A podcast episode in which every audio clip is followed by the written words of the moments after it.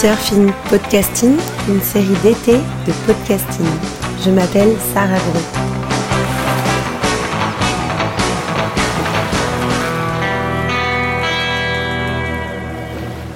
Notre chemin se poursuit en nous aventurant du côté des marques de surf et leur rôle dans l'évolution de la pratique.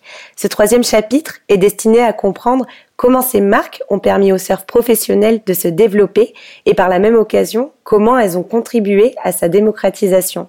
Et pour ce nouvel épisode, nous recevons Jean-Sébastien Estienne, directeur marketing pour la marque Rip Curl. Je m'appelle Jean-Sébastien Estienne, j'ai 33 ans et je suis directeur marketing online pour la marque Rip Curl en Europe.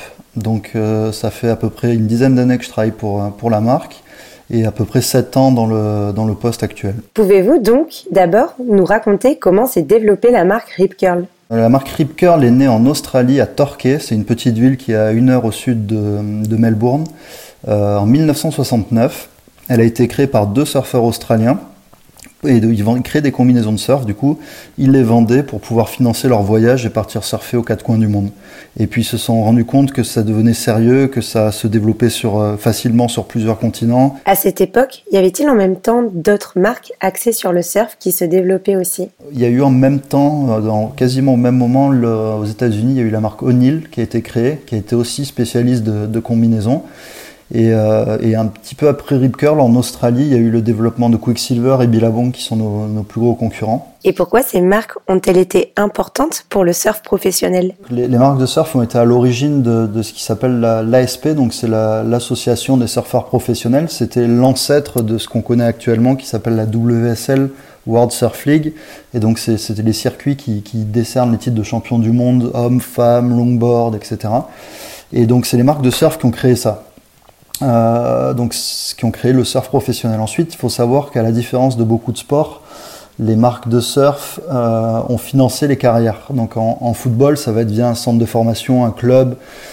Dans le surf, c'est des marques privées qui donnent des budgets à des athlètes pour les représenter et pour aller faire des compétitions. Donc c'est les marques qui, qui, subventionnent en fait euh, le surf professionnel. Et qu'est-ce qu'un sponsor offre aux athlètes? Sur les contrats de, sponsoring, ça va donc de, de l'aide matérielle à des millions d'euros pour des, athlètes qui sont champions du monde. Et donc euh, les contrats de sponsoring donc euh, qu'une marque comme Rip Curl va faire va évoluer en fonction bah, du potentiel euh, de l'athlète à se qualifier sur le circuit mondial, à essayer d'aller décrocher un titre de champion du monde. Puis ces, rémunérations aussi en compétition vont changer en fonction de, bah, l'importance des compétitions qu'il fait. Il faut savoir qu'à l'heure actuelle, une victoire euh, sur le circuit euh, WQS, donc c'est la division 2 en gros, c'est le circuit qualificatif pour le championnat du monde. Un surfeur gagne à peu près 10 000 dollars, un surfeur et une surfeuse. Les price money ont été, euh, ont été équilibrés il y a deux ans sur le, les compétitions. Et sur le circuit mondial, il me semble que c'est 50 000 dollars par, par événement remporté.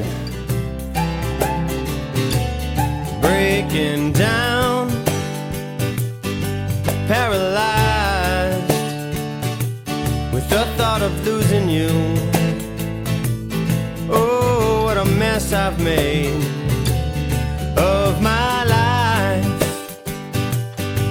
Terrified to see what I'm standing in. Know the situation. You know that I, I'm feeling the feelings again.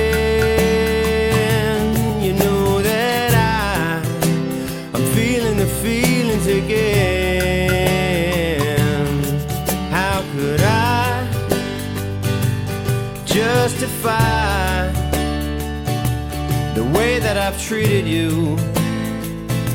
Is there nothing that I can do to make things right in our lives? I'm down on my luck again, and oh, what a fool I've been to know that I, I'm feeling the feelings again. Et donc pour être sponsorisé, quels sont les critères qu'un athlète doit remplir On regarde plusieurs critères avant de sponsoriser un athlète. On va regarder sa performance en compétition, quels sont son, quel est son potentiel de, de résultat sur les années à venir. Ensuite, pour quelqu'un qui a plus un profil d'ambassadeur ou d'ambassadrice, on va regarder ses performances euh, ben, médiatiques. On va regarder ses, ses, réseaux sociaux, le nombre de followers, les taux d'engagement, etc. Pas mal aussi euh, regarder le, le comportement. Donc, euh, ça, quand je dis comportement, c'est comment la personne se comporte euh, avec euh, les gens autour d'elle, avec les, les, clients potentiels de Rip Curl. Est-ce qu'elle ressemble, euh, elle adhère aux valeurs de la marque, elle pourrait diffuser facilement ses valeurs de marque? En 2016, la surfeuse professionnelle brésilienne Silvana Lima ne parvenait pas à trouver un sponsor, se disant ne pas être assez jolie et convenir aux critères physiques des marques. Cette condition de la beauté est-elle indispensable pour pouvoir être sponsorisée? Je pense que pour, pour répondre à cette question, je pense que c'est indéniable qu'il y a quelques années, la, la, surfeuse parfaite était vraiment le, mise en avant, un peu le stéréotype de la surfeuse, c'était vraiment ce que toutes les marques de surf mettaient en avant. Et il faut pas se mentir, ça, ça a beaucoup fait vendre.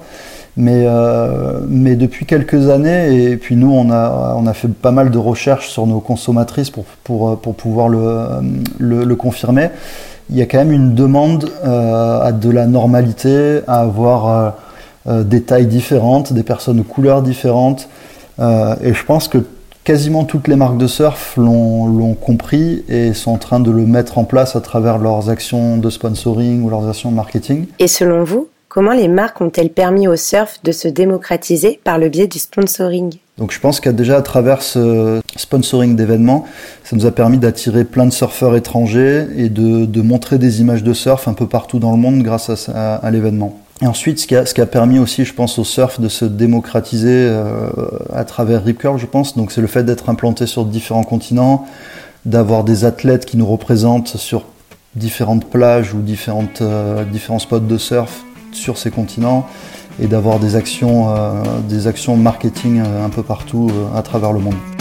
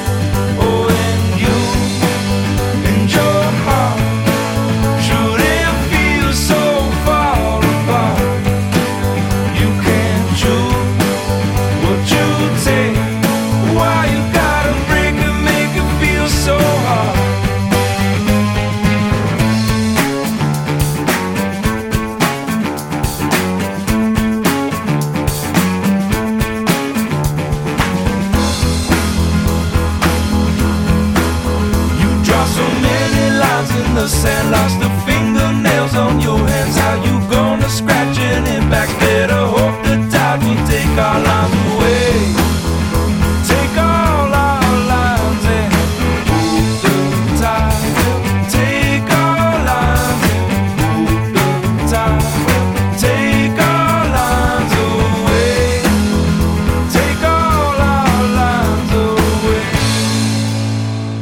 En parlant d'action marketing, le fait pour les marques de surf de s'implanter dans différentes villes très éloignées de l'océan permet-il finalement un essor de la pratique? Ouais, alors euh, juste sur les, sur les points de vente, euh, on a par exemple un magasin à Paris, et à Paris on s'est rendu compte qu'il y avait une communauté de surfeurs qui était monstrueuse. Donc c'est pour ça qu'il y, y, a aussi un, besoin d'avoir un, un magasin là-bas.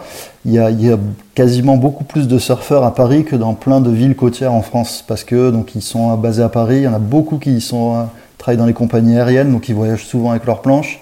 Et puis il y en a beaucoup qui surfent euh, bah, quand ils peuvent le week-end ou pendant les vacances. Donc il y, a des, endroits comme ça. Londres, c'est pareil. Il y a beaucoup de gens qui ont un pouvoir d'achat aussi plus élevé, qui peuvent prendre un EasyJet le week-end, aller au Portugal, faire un, peu de surf, et après ils retournent travailler à Londres. Euh, donc il y a des besoins d'avoir des points de vente comme ça dans, certaines grandes villes. Et les points de vente euh, dans certaines grandes villes, donc pour répondre un peu à la première question, c'est sûr que ça a contribué à, à, à l'essor de, de, notre marque et de notre pratique. Parce qu'avoir un magasin en plein milieu de Paris, sur, euh, au boulevard du Montparnasse, où les gens ils sont habitués à voir euh, autre chose, et puis d'un coup ils voient une image avec un surfeur avec une planche sous le bras, je peux comprendre que ça, ça au début ça interpelle, et puis après ça fasse partie petit à petit du, du, du paysage. Est-ce que vous pensez qu'on peut alors dire que la mode a influencé le surf? Je dirais plus que que c'est ouais le surf qui a, qui a, influencé la mode. Et puis après et après par contre on a des gens qui ne surfent pas mais qui sont attirés par le, le lifestyle euh, que le surf euh, euh, décrit et expose. Donc ça c'est des gens peut-être qui ont vu qui sont venus en vacances sur la côte l'été ou qui sont allés en Californie ou en Australie qui ont vu des surfeurs qui ont vu comment ils s'habillaient qui trouvaient ça cool et du coup qui ont voulu reproduire un peu ces codes de surfeurs. Et ça c'est nous chez Rip Curl donc c'est une proportion de nos clients, c'est sûr, mais la proportion la plus grosse, ça reste quand même des, des pratiquants qui viennent nous voir parce qu'ils ont des, des problématiques d'avoir des, des, produits qui sont techniques pour la pratique. Et d'ailleurs, la présence des surfeurs professionnels sur les réseaux sociaux comme Instagram, qui présentent des contenus très axés sur le lifestyle, a sûrement aussi un rôle parmi les consommateurs qui ne sont pas pratiquants. On a des athlètes, euh, par exemple, on a Gabriel Medina qui est le surfeur le plus suivi sur Instagram au monde. Il a plus de 8 millions. Enfin, je, la dernière fois que j'ai regardé, il avait 8 millions. Il sera peut-être à 9 là maintenant. Mais c'est vrai que quelqu'un comme Gabriel Medina, euh, il a énormément de followers qui ne sont pas du tout des surfeurs et qui vont le suivre parce que euh, il va être super pote avec un Neymar. Et du coup, ils vont suivre Neymar et Gabriel Medina. Et puis d'un coup, ils vont voir que Gabriel Medina fait du surf. Donc ça va les intéresser. Ça va peut-être envie de leur donner de se mettre au surf. Euh, mais c'est vrai que sur, les gens qui le suivent, euh, sur les 9 millions, je pense qu'il y, a plus de la moitié qui n'ont jamais mis les pieds sur une planche de surf, ça c'est sûr et certain. Vous venez d'écouter Surfing Podcasting, une série podcasting.